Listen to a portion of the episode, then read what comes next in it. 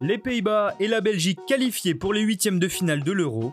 Les vérités de Sergio Ramos sur son départ du Real Madrid et le Paris Saint-Germain toujours en cours sur le dossier Ashraf Hakimi.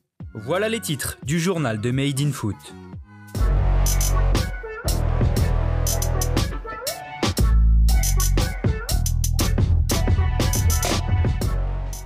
Ça passe pour la Belgique. Après leur large victoire 3-0 face à la Russie lors du premier match de l'Euro, les Diables Rouges ont dû batailler hier pour venir à bout du Danemark de 1. L'entame des Belges est cauchemardesque, puisqu'après une relance plein axe de Denayer, Poulsen hérite du ballon et marque d'une frappe croisée dès la deuxième minute.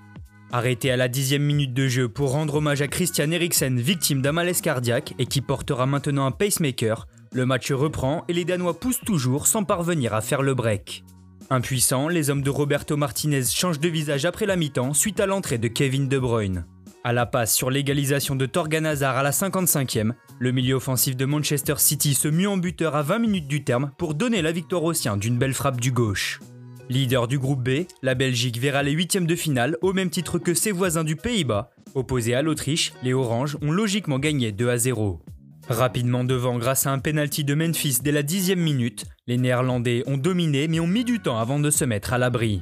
C'est finalement sur une contre-attaque après l'heure de jeu que Dumfries, idéalement servi par Malen, est venu faire le break pour la formation coachée par Debourg. Dans le groupe C, toujours, à noter le succès 2 buts 1 de l'Ukraine face à la Macédoine du Nord grâce à des réalisations de Yarmolenko et Yaremchuk. Trois matchs sont au programme ce vendredi avec Suède-Slovaquie à 15h, suivi de Croatie-République tchèque à 18h, puis le duel historique Écosse-Angleterre à 21h. En Espagne, Sergio Ramos a fait ses adieux au Real Madrid hier. Ému et parfois les larmes aux yeux, le défenseur espagnol de 35 ans a remercié le club pour ses 16 années et a promis de revenir un jour. Après cette cérémonie, le capitaine madrilène a ensuite donné une conférence de presse où il a expliqué les raisons de son départ. En fin de contrat au 30 juin prochain, Ramos s'était vu proposer une extension d'un an assortie d'une baisse de salaire de la part des dirigeants, une offre premièrement refusée par le numéro 4 qui désirait faire deux années de plus. Au fil des négociations, l'homme aux 671 matchs sous les couleurs merengue a finalement accepté les conditions du club, mais l'offre avait expiré sans que Ramos ne soit mis au courant de cette date limite. Après avoir remporté 22 titres avec la Casablanca, Ramos quitte donc la capitale espagnole Trois projets pourraient donc maintenant s'offrir à lui, les deux clubs de Manchester et le Paris Saint-Germain. À Paris, justement, les négociations pour l'arrivée d'Ashraf Hakimi se poursuivent. Auteur d'une saison XXL avec l'Inter Milan, le latéral droit marocain a un prix de départ plus qu'élevé, puisque les dirigeants Nerazzurri demandent 80 millions d'euros.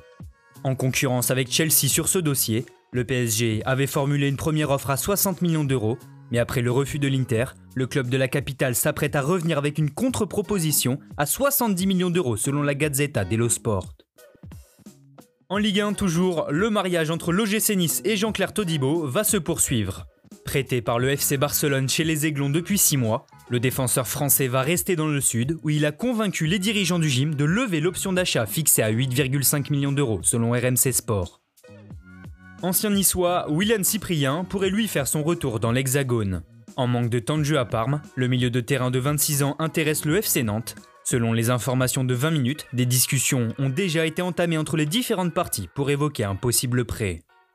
Merci à tous de nous avoir suivis. N'hésitez pas à vous abonner, liker et partager. On se retrouve très bientôt pour un nouveau journal.